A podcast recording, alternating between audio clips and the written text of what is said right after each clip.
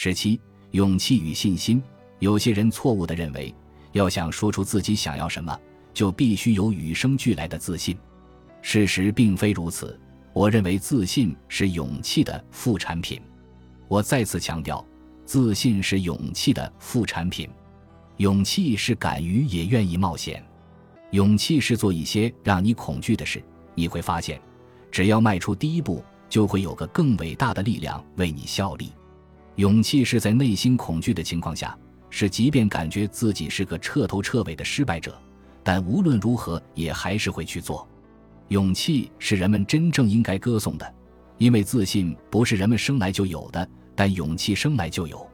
自信是一种后天习得的行为，如果你愿意的话，这是一种次要行为或结果。只有当你向前迈了一步，做了一些跨领域的事情，然后发觉一切都还顺利时，自信才会出现。但在此之前，你要有勇气，要去做一些你还没有准备好，但是仍然会去做的事，因为你知道这对你有好处。你必须要有勇气，不是自信，因为自信是勇气的副产品，总会来的。而勇气会让你大声说出你要什么。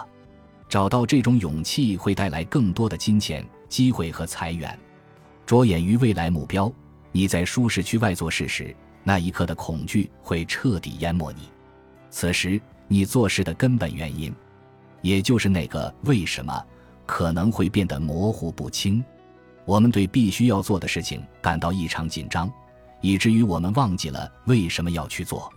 但是最后，我们梦想成真了。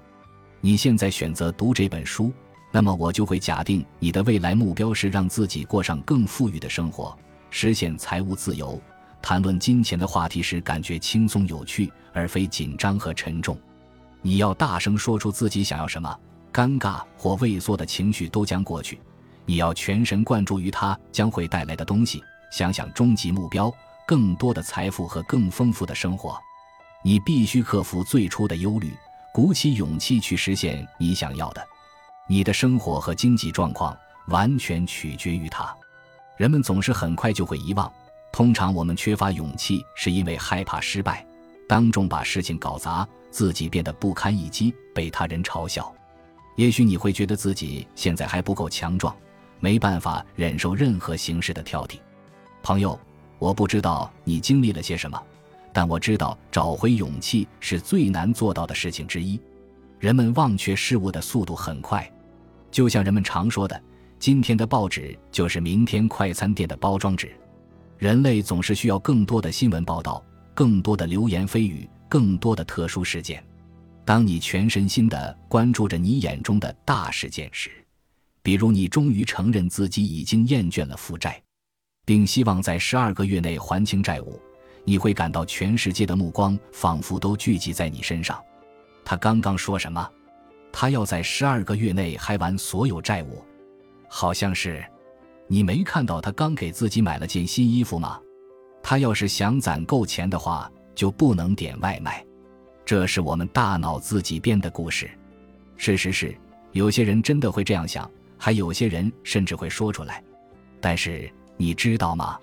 谁在乎呢？到了明天，这些想法就是旧闻了。人们会去关注下一个人物、下一个故事、下一场戏。你的生活并不需要会做出这种反应的人，你压根儿也不需要在乎这些人的想法和评论。你在做大事。最坏的情况是什么？对自己诚实点吧，坐下来好好的思考一番，想想如果你有勇气说出自己想要什么，最糟糕的后果是什么。的确会发生这样的后果吗？这不仅适用于谈论金钱方面的需求，也适用于任何事情。你是否经常思考这些潜在的坏结果？简可能认为我太狂妄自大了，安妮可能认为我太自私自利了。他们会在下次的晚宴聚会上围坐在一起谈论我，而我不在那儿，根本没办法辩解。说实在的，这真的不值得你担心。这又不是你家房子着火了，你爱的某个人去世了，或者地球马上就要毁灭了。这么说吧，被黄蜂蛰一下都比这糟糕。但出于某种原因，我们的大脑就喜欢这样夸大其词。世界上最糟糕的事就是人们不喜欢我了。实际上，最坏情况发生的可能性是微乎其微的。有人可能会议论一些关于你的事情，或者有人可能会想到一些关于你的事情。但如果理性的看看有可能发生的最坏情况，我们就会意识到，这种担心往往是相当愚蠢的。大脑正在把微不足道的事夸大成世界末日就要来临。最好的情况是什么？我的理财顾问真很早就帮助我培养了一个习惯，那就是问自己：最好的情况是什么？这可能和我们以往所学的不太一样，也与大多数人的想法大相径庭。问自己最好的情况是什么，可以放飞你的思想。如果你能放松地沉浸其中，那么你就可以展望事情的发展方向。你可以想象所有伟大、美妙的事情，即使你现在认为它们遥不可及，但它们仍然有机会实现。给自己一个遐想的机会吧。如果你想象到的是一条康庄大道，即便感觉很缥缈，那也不错呀，起码证明你有潜力。